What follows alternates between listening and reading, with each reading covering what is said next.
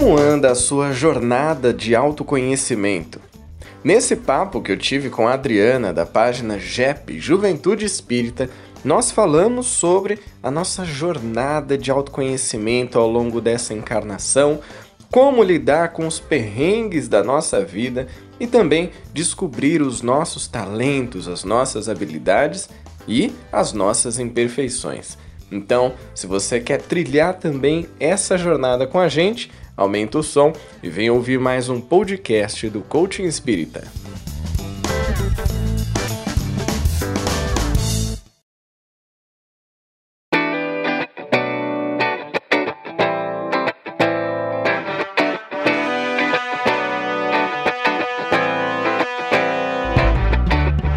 Já de início, agradeço muito você estar aqui com a gente. É uma grande alegria te receber.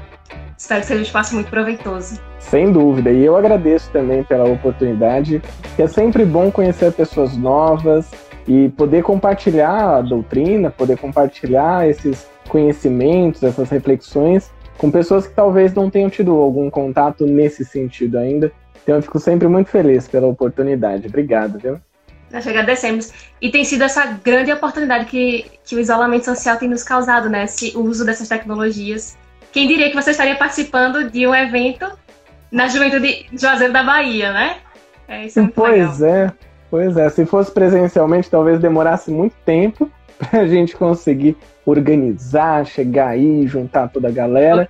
Mas aqui, pela tecnologia, e por conta dessa situação que a gente está vivendo, já é uma possibilidade. Isso não deixa de ser uma jornada também, né? É muito autoconhecimento envolvido. E então, eu queria que a gente fizesse nossa prece para nos conectarmos ainda mais. E aí eu abro para você falar com a gente.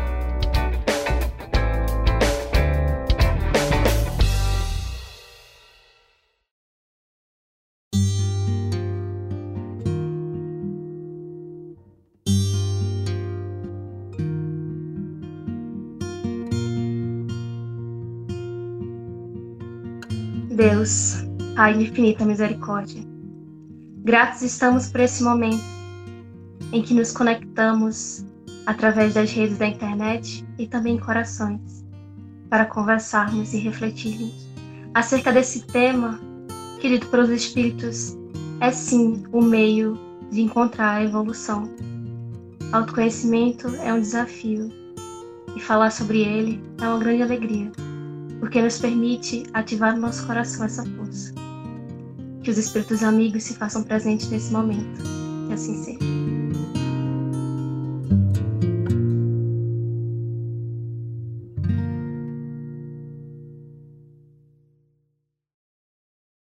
Vamos lá então, tratar dessa jornada do autoconhecimento, que olha, vou dizer para vocês, não é fácil, né?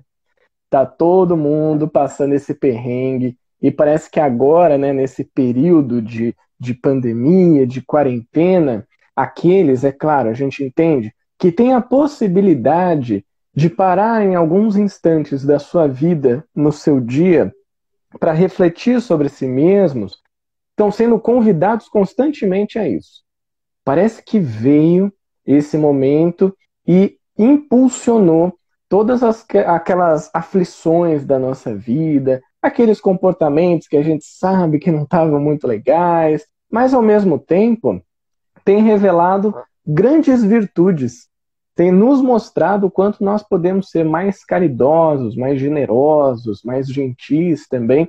E isso tudo é a caminhada que todos nós fazemos ao longo não só dessa vida, mas de todas as vidas, na jornada do autoconhecimento, o famoso conhece-te a ti mesmo.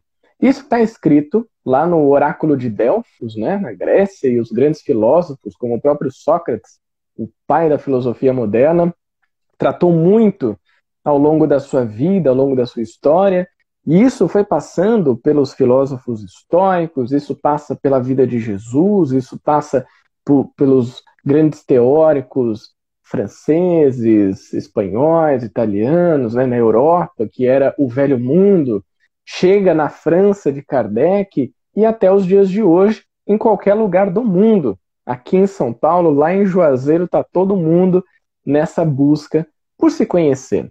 o ponto que eu quero trazer aqui de reflexão para que a gente se conheça é que tem uma frase, eu até brinco, viu, Adriana? Eu falo o seguinte: que essa frase, se tivesse um caminhão espírita, ela estaria naquela placa atrás do caminhão, sabe? Quando você está na estrada, aí você atrás do caminhão e tem uma frase, né? Geralmente são as frases nada a ver, ou é alguma coisa, uma piadinha, né? Se fosse um caminhão espírita, a frase seria a seguinte: Reconhece-se o verdadeiro espírita pela sua transformação moral. Todo mundo lembra dessa, né? Essa aí já está um clássico da doutrina e é muito profunda. Então a gente reconhece o verdadeiro espírita pela sua transformação moral e pelo esforço que emprega em domar suas más tendências. O que, que isso quer dizer? Quando a gente trata de transformação moral, a gente está falando sobre mudança de comportamento. A proposta espírita é uma proposta de transformação moral, de mudanças, de atualizações dos nossos comportamentos, de melhoramento das nossas ações, das nossas palavras e, por que não, dos nossos pensamentos. E o esforço que a gente tem, o empenho que a gente dedica para domar as más tendências é um desses caminhos. Só que repetir isso como a frase do nosso caminhão espírita não vai ajudar muito, né? Porque como a gente diz, falar até papagaio fala, e a gente fala também. Mas como que é trazer isso para a nossa vida? Você tem clareza? Essa é uma primeira pergunta que eu faço para todos que estão aqui participando e pode colocar nos comentários aqui, que é tudo de vocês, vocês que mandam aqui. A primeira pergunta que eu faço é: hoje, qual seria o principal comportamento que você gostaria de transformar? Pensa aí um pouquinho. Ou qual que é o principal comportamento? Aquele comportamento que não tem me trazido bons resultados, aquele comportamento que tem me colocado em umas situações meio complicadas. Qual seria esse comportamento? Isso é ter clareza sobre uma má tendência. Porque pode ser que a pessoa diga assim: ah, não, comportamentos que eu gostaria de trabalhar, porque olha, essa pandemia está me deixando ainda mais impaciente. Então é a impaciência. Legal, você já tem clareza sobre isso.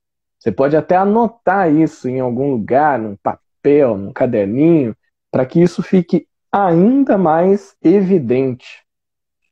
Então, ter essa clareza é o que nos faz dar os primeiros passos na jornada do autoconhecimento. E eu digo, viu, Adriana, que essa jornada ela é como se fosse uma aventura. E isso surgiu, inclusive, de uma proposta recebida é, de um amigo meu, Uriel, da página Espiritismo 24 Horas, que faz um trabalho maravilhoso de divulgação espírita. Ele é lá de Patos, de Minas Gerais. E ele trouxe então essa ideia. Ele falou: Júlio, você não quer falar, criar um conteúdo aí que a gente possa divulgar nos grupos de WhatsApp? E nós gostamos muito de histórias como Harry Potter, Senhor dos Anéis, Star Wars, né? Todas essas sagas enormes. E todas elas tratam da jornada do herói. Aquele herói que recebe o chamado à aventura, que vai para esse mundo diferente, enfrenta os seus desafios, chega à beira da morte, depois consegue de alguma forma se recuperar, vence a batalha e volta para o lugar de onde começou mas volta transformado, volta diferente, mais preparado para o mundo. Essa jornada, que é a jornada do herói, também é a jornada do autoconhecimento. Todos nós fomos convidados para uma aventura. E é o que eu estou convidando vocês agora aqui também. Todo mundo que está entrando. Tá todo mundo junto nessa aventura. Cada um ali no seu caminho, na sua estrada, enfrentando os seus obstáculos mas fazendo daquele obstáculo o próprio caminho, o caminho que te deixa mais forte para chegar até o fim dela. No nosso caso, pode ser o fim desta vida, mas ainda tem outras jornadas para a gente viver. A encarnação está aqui justamente para isso. Então, já no começo dessa jornada, ter clareza sobre o que, que você precisa observar, qual é aquele ponto aquela tendência negativa que você precisa ainda trabalhar é fundamental. Isso permite que a gente dê os nossos primeiros passos. Mas mais do que isso, né? Senão a gente vai entrar numa novela mexicana, num dramalhão, só falando das nossas imperfeições, das, dos perrengues da nossa vida, daquilo que a gente tem de ruim. Você também pode fazer o mesmo exercício falando sobre habilidades. Olha só, isso também faz parte da jornada do autoconhecimento. Você tem clareza sobre quais são as suas três principais habilidades? Eu vou até dar um tempinho aqui que eu gostaria que você me falasse, Adriana. Pensa aí um pouquinho. Quais são as suas três principais habilidades? E aí você vai compartilhar aqui com a gente, tá? Enquanto isso, o pessoal também que está participando aqui vai colocando nos comentários. Daqui a pouco a gente pode até citar alguns. Quando você tem clareza sobre as suas habilidades, isso te permite enfrentar os seus desafios da vida, enfrentar aquela relação familiar complicada, aquele chefe que fica torrando a sua paciência, ou aquela situação que você percebeu que não tem controle algum. No caso, temos uma situação em comum, que é a quarentena e a pandemia. E aí, como que você vai lidar com isso? O que, que você vai fazer? O que, que você tem aí dentro que você pode oferecer ao mundo? Agora conta para mim, Adriana, quais são as suas três principais habilidades? O que eu pensei aqui rapidamente foi que eu acho que eu, eu sei escolher bem as palavras quando eu vou falar. Eu acho que é uma habilidade que eu tenho, assim, de me Legal. comunicar exatamente o que eu quero dizer, que eu acho que é uma habilidade bem importante que eu consegui adquirir. Acho que eu também gosto muito de estudar leitura corporal e coisas assim, então eu percebo bem o outro. Quando eu falei uma coisa que incomodou ou algo assim, eu acho que eu consigo perceber. E outra coisa que eu acho que foi mais em comparação, em relação à minha família, eu acho que eu sou uma das que consegue ter mais paciência nos processos. Eu, eu só que tenho que dar uma segurada às vezes, assim. Não vou dizer que eu consigo sempre, mas eu acho que eu, eu sou mais paciente. Adorei, adorei. Você trouxe aí três habilidades muito interessantes e que elas já são visíveis, né? Principalmente as duas primeiras. Você disse que sabe escolher bem as palavras e, e sabe comunicar. Você se expressa muito bem, fala muito bem, escolhe as palavras, coloca elas com tranquilidade. O segundo ponto que você disse é observar as expressões da né, linguagem corporal. E você é uma pessoa expressiva, uma pessoa que dá para notar, uma observadora, e eu, eu gosto muito disso. Eu também sou muito observador, eu sou expressivo, faço caras e bocas também, porque é uma maneira também de se expressar, não é verdade? Você fala uma coisa, a pessoa já, hum, isso aí, tá, deu ruim ali. Às vezes é sutil, né? Ela só deu uma puxadinha na sobrancelha, pronto. Você, eita, tem alguma coisa. E a questão da paciência, bacana você ter trazido isso. Claro que não é 100%. E eu vou aproveitar essa última que você falou, Adriana, até para compartilhar aqui com todo mundo que está nos acompanhando. Quando alguém te pergunta, né, qual, quais são as suas três principais habilidades, quais são os seus três talentos, tem muita gente que acaba paralisando na hora de responder. Porque a pessoa pensa assim: ah, eu sou até sou paciente, mas não é aquela paciência absurda, né? É uma paciênciazinha. E aí não conta isso como um talento, como uma habilidade. Sendo que a pessoa já tem algum avanço naquele ponto. Então, mais do que querer ser perfeito e ter a habilidade no seu nível maior, o que é importante que a gente saiba e tenha clareza é quais são os conhecimentos que eu já tenho em alguma coisa. E isso faz parte de se autoconhecer. Isso faz parte de ter forças para domar as nossas más tendências. Então, se a gente tem uma má tendência, por exemplo, que é da impaciência, que não é o seu caso, que você trouxe a paciência como uma força, o como eu posso aproveitar das minhas forças para lidar com essa má tendência. Esse é o esforço. Essa é a vontade que a gente pode colocar na nossa vida cada vez mais para que a gente aprenda a lidar com tudo que acontece ao nosso redor e com as coisas que ainda nós temos dentro de cada um de nós para melhorar. Todo mundo tem, né? Imperfeição, Erros, acertos, virtudes, vícios, todos temos. A questão é: qual é o nível de clareza que você tem sobre os seus? E aí pode até gerar aquela comparação. Ah, olha, eu até sei um pouquinho disso, né? Eu sei, por exemplo, desenhar. Eu desenho um pouquinho, mas não é, né? Um Leonardo da Vinci, um Pablo Picasso, ou aquela pessoa, aquele meu amigo que desenha muito melhor. Mas é o seu caminho. E a proposta da jornada do autoconhecimento é que cada um se aproprie do seu caminho, da sua estrada, da sua vida como uma vida única, que passou por inúmeras encarnações, uma vida que traz uma bagagem muito grande, traz essa bagagem das vidas passadas, os nossos aprendizados, os nossos erros e os acertos também. Senão a gente não estava aqui. Eu até tenho falado bastante sobre isso, né? E eu já dou esse toque, inclusive, para a juventude, para a galera ficar de olho, porque ó, é dica de ouro para você arrumar emprego daqui para frente, hein? Olha só. Existem cinco categorias de mundos habitados. Isso a gente encontra lá no Evangelho segundo o Espiritismo, no Livro dos Espíritos, toda a obra de Kardec. Mundos primitivos, primeiro deles. Aí vem provas e expiações, estamos aqui no segundo. Regeneração é o terceiro, para onde a gente está indo. Os mundos divinos, os mundos felizes. Sim. Não, felizes e divinos, exatamente. É o contrário, isso. Felizes e depois o quinto, os divinos. Estamos no segundo, certo? Agora pensa comigo. Se nós estamos no segundo nível, é porque nós já chegamos até esse nível evolutivo. Isso quer dizer o quê? Que nós sobrevivemos a uma transição planetária já. Então podemos colocar no nosso currículo eu sobrevivi a uma transição planetária. Olha só, como sou uma pessoa preparada para este emprego. Brincadeiras à parte, mas essa é uma realidade.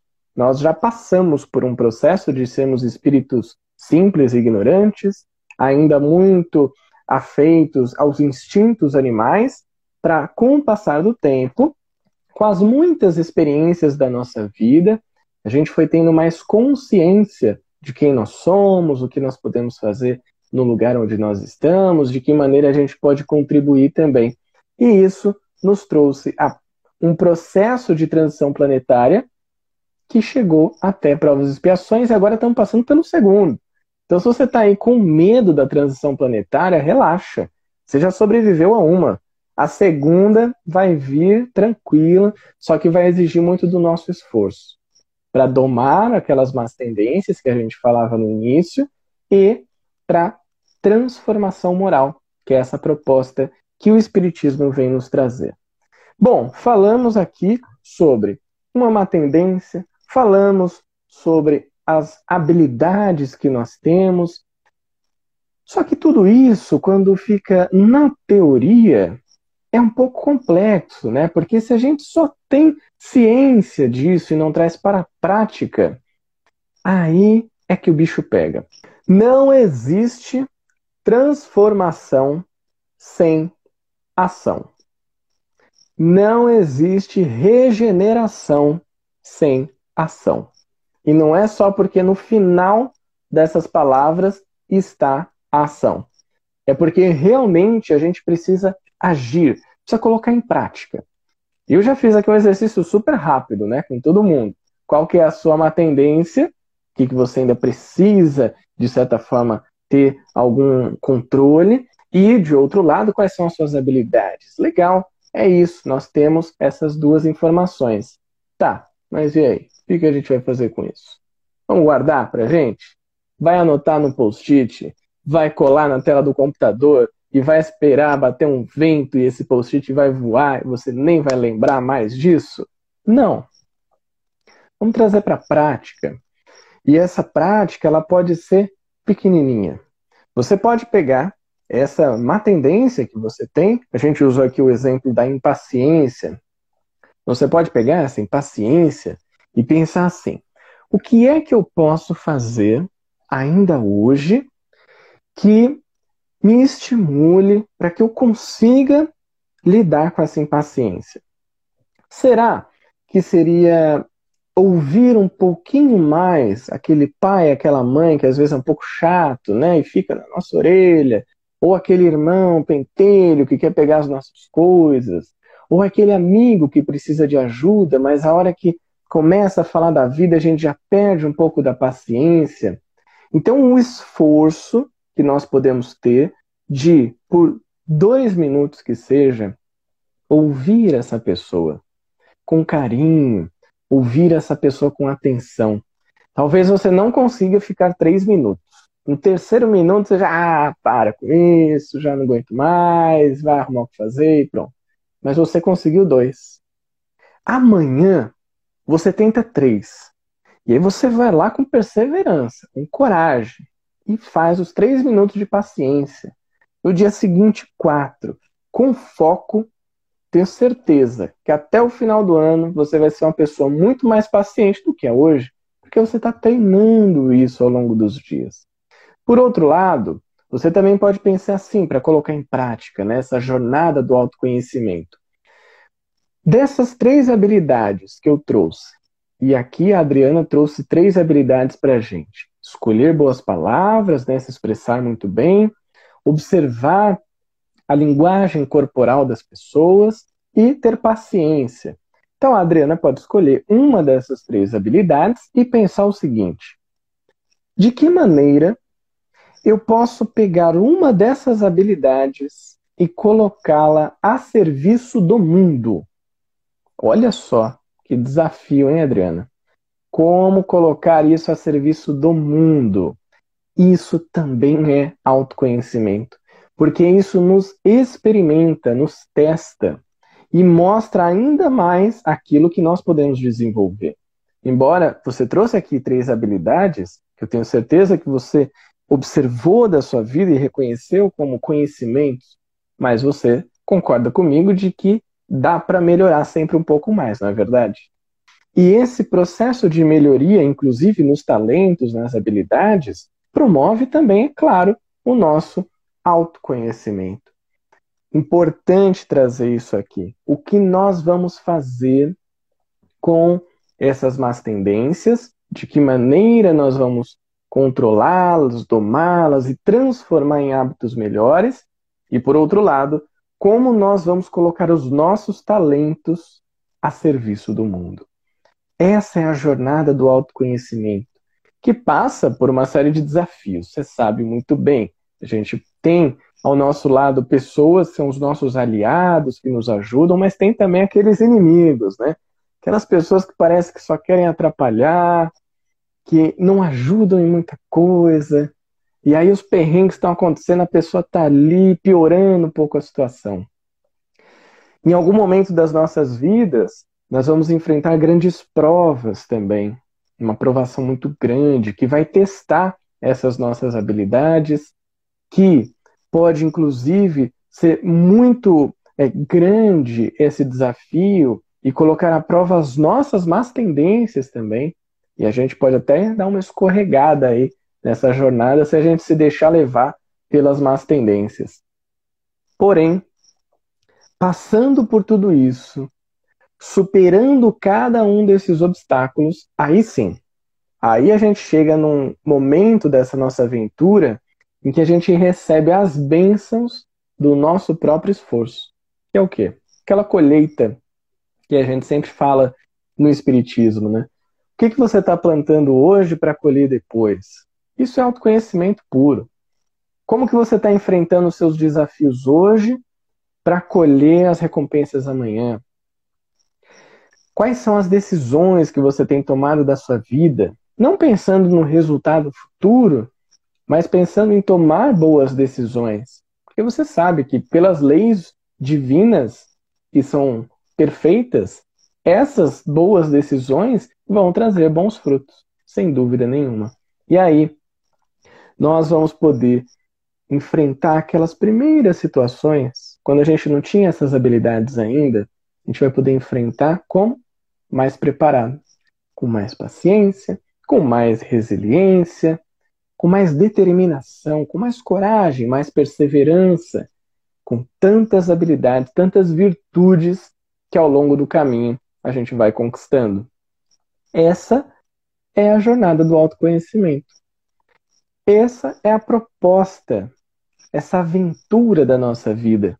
Que, como eu dizia no início, né, meu amigo Uriel fez o convite, falou: Júlio, prepara lá um conteúdo. Eu falei: tá bom. Sabe o que eu vou fazer, rapaz? Peguei o Evangelho segundo o Espiritismo e agora estou trabalhando item a item, lendo aquele item e transformando isso em um podcast, que inclusive tem o mesmo nome, que é a Jornada do Autoconhecimento são áudios super curtos, de 5, 6 minutos, sempre reflexões que promovem a prática, que convidam a pessoa a praticar, trago uma pergunta né, por episódio, mas que usa como base o Evangelho segundo o Espiritismo. O Evangelho é como um manual da nossa vida. É um guia moral espírita que vem explicar a vida de Jesus de maneira didática, de maneira prática, e como proposta de vida. E a nossa vida como a jornada do autoconhecimento é essa caminhada que nós devemos curtir, não pensando só na linha de chegada, mas curtindo cada passo que nós damos. Eu acredito que essas reflexões elas possam trazer para todos nós um caminho em que a gente escolha então ativamente mudar a nossa vida. Mas é claro, depende de cada um de nós. Acho que já dá para a gente abrir para umas perguntas, né, Adriana? O que, que você acha? Sim, acho ótimo. Eu queria ler o comentário de uma integrante da Juventude Espírita Paula Estevam. A Beatriz, ela falou: Sinto que no distanciamento muitos estão buscando o autoconhecimento, mas acho que o difícil é identificar o que é autopercepção e o que é autodepreciação quando se trata das más tendências. E essa foi uma das perguntas que eu ia te colocar. Com, assim, porque tem o ponto de a gente se auto-perceber e ver o que tem de ainda muito ruim e ver essa autodepreciação, a culpa, esse processo. Como a gente desliga desse processo e canaliza para esse algo positivo, dessa autopercepção da habilidade que você falou? O que, que você acha? Boa, ótima pergunta. Essa autodepreciação, né, que muitas vezes acontece com a gente, é uma falta de autoestima, também é uma baixa autoestima, na verdade, que faz com que a gente acredite que somos muito ruins, somos pessoas sem talentos, pessoas que têm apenas imperfeições. Bom, primeira coisa que, que eu gostaria de trazer sobre isso é o seguinte: é uma reflexão que eu até fiz aqui no meio dessa nossa conversa. Se nós somos espíritos, espíritos criados simples e ignorantes, ou seja, sem conhecimento, que ignorávamos o conhecimento que a gente ainda não tinha adquirido. E chegamos até aqui, passamos por um planeta primitivo, passamos por uma transição planetária, passamos por um mundo de provas e expiações, estamos nele, mas no momento de transição, ou seja, já está um pouquinho mais avançado do que era antes, a gente tem sim uma bagagem que merece ser olhada com carinho, que merece ser olhada com generosidade. E muitas vezes falta isso na nossa vida. Essa generosidade com a gente mesmo. Você reconhecer uma imperfeição é positivo até o ponto que isso não te coloca para baixo, porque você está só atestando que existe algo ali que pode ser transformado. Se você realmente acredita na reencarnação, se você realmente acredita que através do seu esforço você pode melhorar o que quer que seja, então essa autodepreciação ela perde o sentido, porque ela faz com que você só se coloque para baixo. Não tem razão de ser. E você pode se perguntar assim: qual é a minha intenção em me autodepreciar tanto? Porque pode ser que no fundo tenha aí uma necessidade nossa de atenção das pessoas. Uma necessidade de que as pessoas nos vejam como pobres coitados e que elas sintam pena e dó de nós, mas que isso pelo menos nos dê atenção. Só que não vai te levar a nada, né? Se você tem ou teve, todos nós em algum momento já tivemos esse comportamento, o que sempre nos mostra é que isso não leva a um caminho muito bom. Porque isso vai te colocar para baixo, vai gerar uma angústia, uma frustração até. Você ter clareza, você ter consciência de quais são as suas imperfeições, te coloca num lugar de humanidade. Todos nós temos as imperfeições. Isso acontece com todo mundo. Então, não sou eu que sou melhor que a Adriana, a Adriana é melhor que eu, e isso que vai me colocar para baixo. Eu simplesmente tomei consciência de quem eu sou. Isso é autoconhecimento.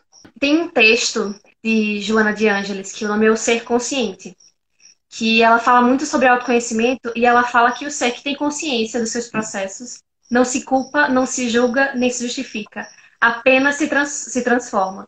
E eu acho isso lindo, e eu repito para mim, assim, porque realmente é, a culpa ela paralisa, né?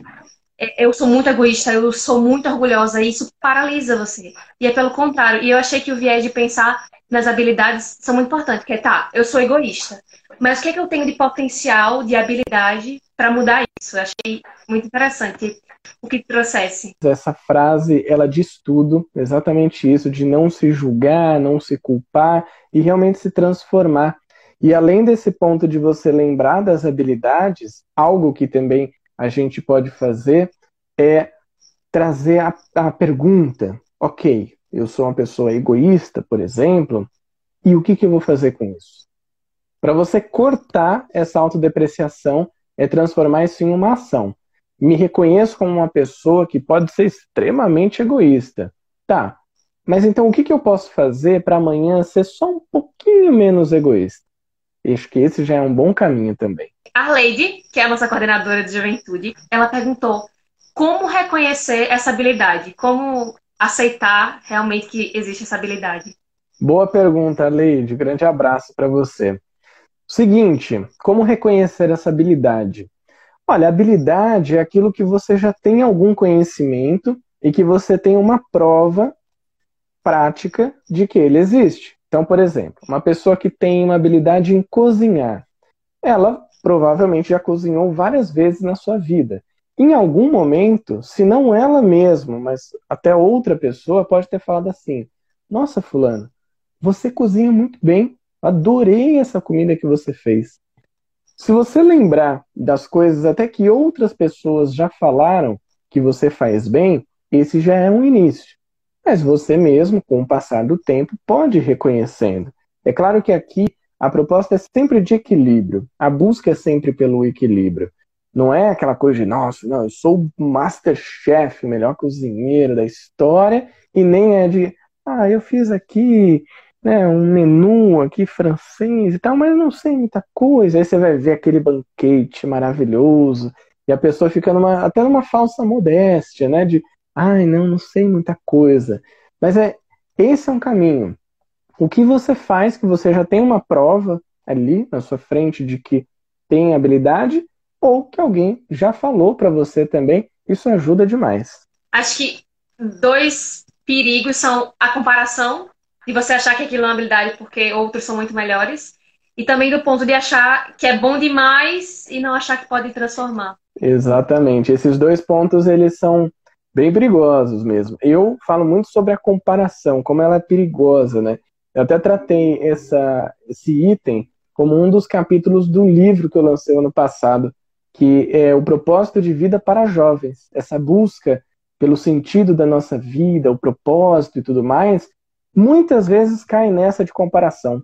Porque a gente compara o nosso propósito com o de outra pessoa, a gente acha que o da outra pessoa é melhor, e aí o seu não é tão legal, aí você já se coloca para baixo, e aí não faz o seu, e a pessoa faz o dela, ela não tá nem aí para sua vida, tá só cuidando da vida dela, e a gente acaba se comparando demais. Então isso é muito perigoso mesmo, inclusive em todo o processo de autoconhecimento. A comparação, ela não ajuda muito, não. Tem uma pergunta capciosa aqui, feita pela minha irmã, Mariana. Ela colocou aqui nos comentários.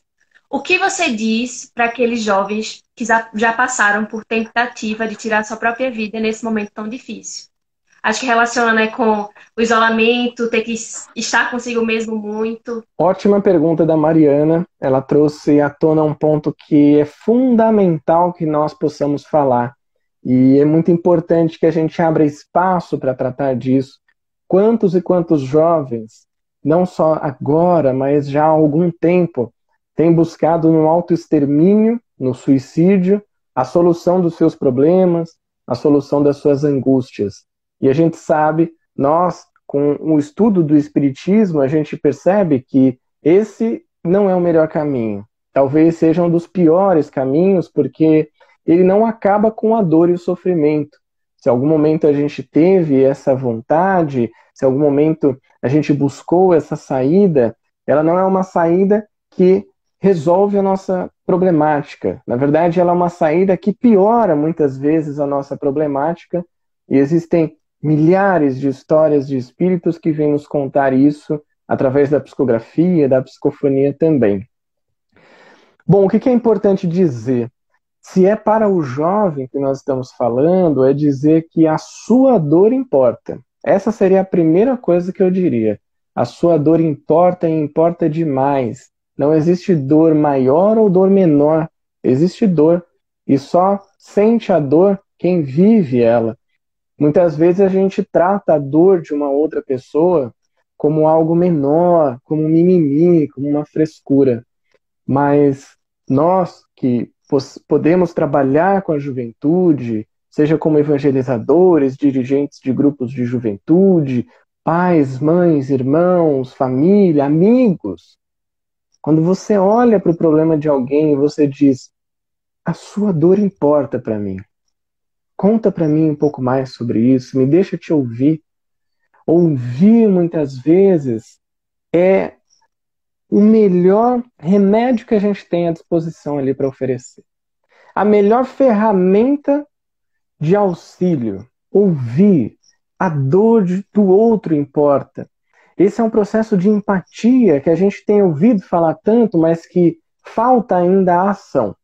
A empatia de se colocar não apenas na situação do outro sendo você, mas se colocar no contexto do outro vivenciando, ou pelo menos sentindo, o que o outro está sentindo, essa preocupação empática que a gente encontra no estudo da inteligência emocional, tirar a própria vida, é a busca que muitas pessoas fazem todos os dias, infelizmente. Essas pessoas possuem uma grande dor dentro de cada uma delas. Essas pessoas estão buscando alguma ajuda, mas não encontraram. Então, já que elas não encontraram, que elas não têm um conhecimento maior sobre a vida, a vida espiritual, elas buscam, nessa atitude muitas vezes impensada, acabar com o seu sofrimento. Nós, é, através do estudo da doutrina, como eu disse há pouco, a gente vai entender que a vida, na verdade, é a vida de lá. A vida espiritual é a que realmente importa. Essa aqui é uma pequena experiência. Isso aqui é uma breve experiência. Até comento isso com grupos de juventude, que eu falo que a nossa vida é como uma fase de um jogo.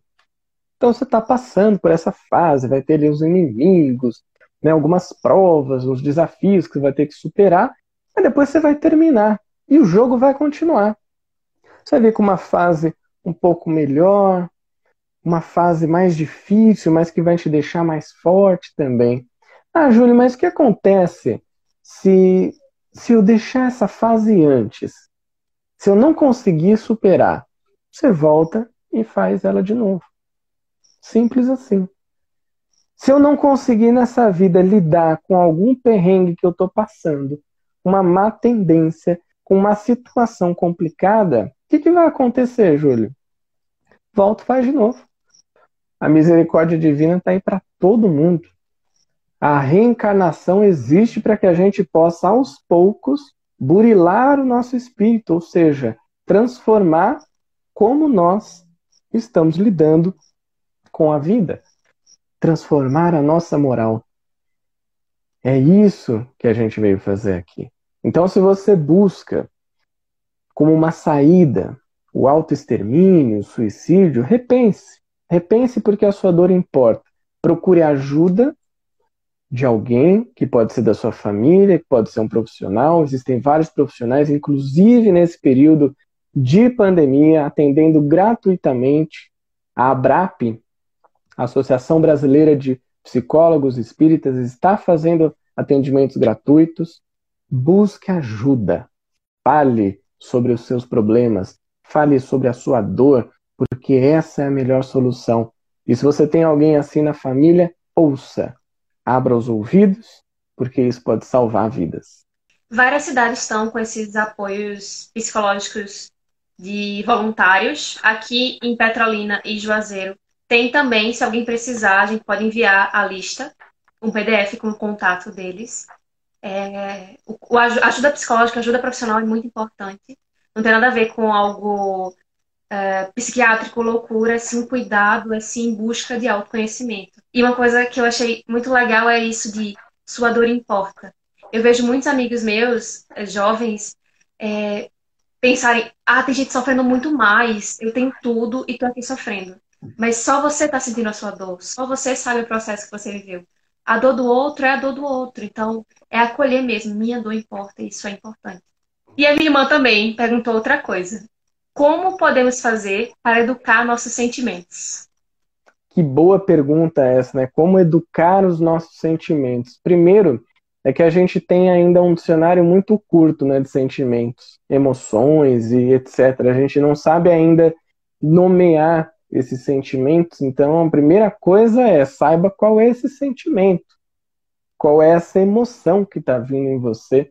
Expanda esse dicionário. Você pode, inclusive, pesquisar no Google quais são os sentimentos que existem.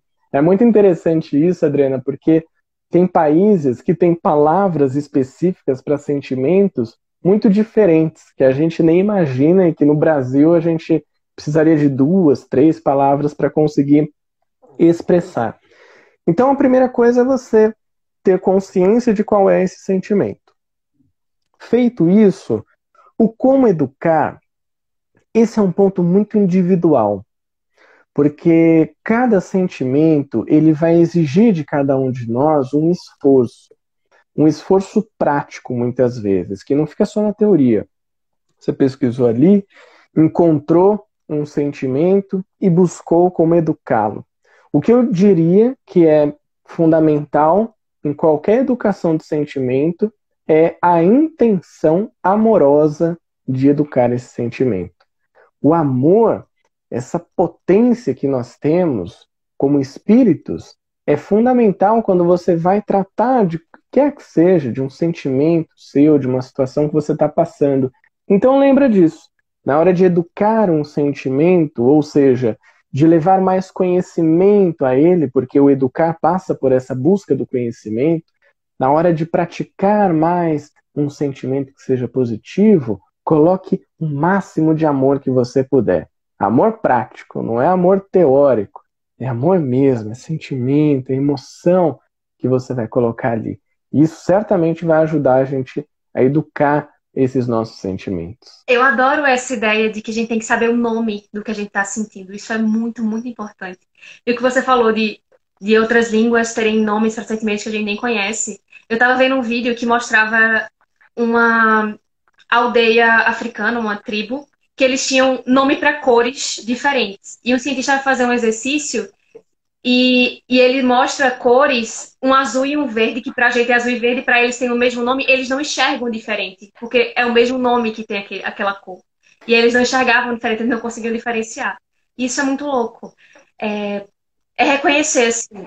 Às vezes eu falo, eu falo muito que eu estou inquietada.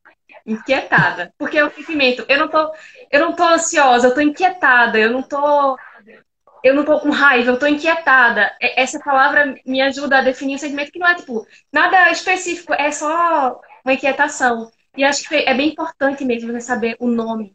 Até no, no, que é negativo. Às vezes eu faço, ah, só não gosto dela. Mas às vezes o sentimento é inveja. Eu tenho inveja dela e isso me faz afastá-la. E é importante que tenha um nome, porque eu só consigo mudar aquilo que eu vejo, né? Se eu vejo que aquilo é inveja, eu tenho realmente o ímpeto de mudar, se eu sei que é algo negativo. Exatamente, adorei o seu exemplo. É isso aí.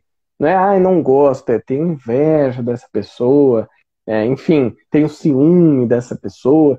Tudo isso, quando você aprende a nomear, fica mais fácil de educar, né? A Beatriz, de novo, ela falou: fiz um vídeo sobre isso de, da dor do outro da minha dor.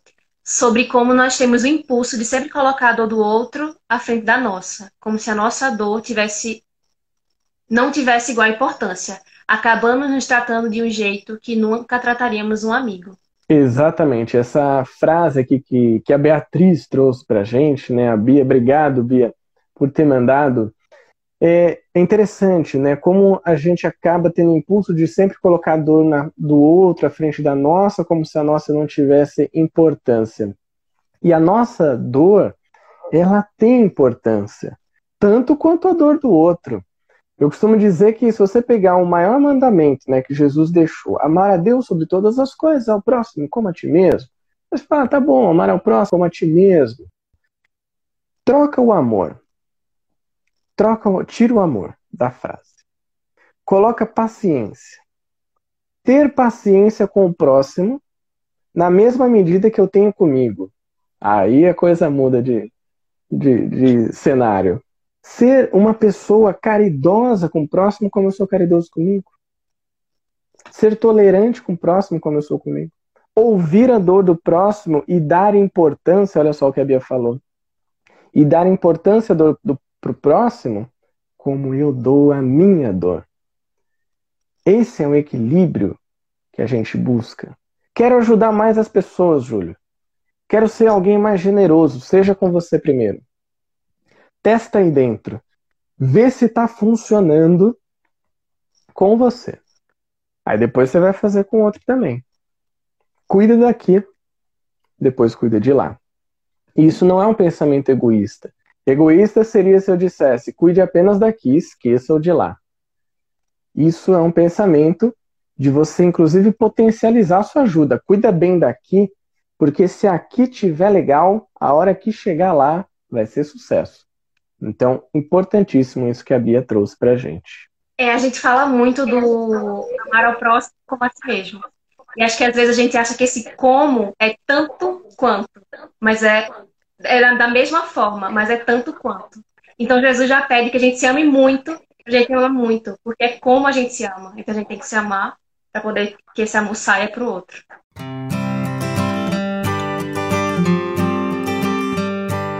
Eu queria fazer a pergunta que Kardec faz à espiritualidade.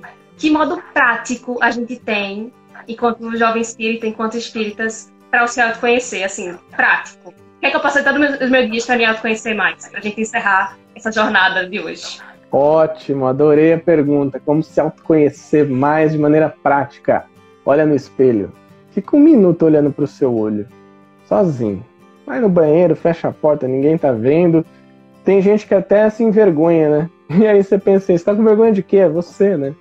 Olha para você no seu olho. E aí quando você fizer essa conexão, você pergunta assim: hoje eu tive mais atitudes boas ou ruins? Quais foram essas atitudes? E aí você vai repassando isso e olhando para você. Hoje eu tive mais palavras boas ou ruins? E aí você vai olhando para você vai pensando nisso, vai pensando nisso olha no espelho.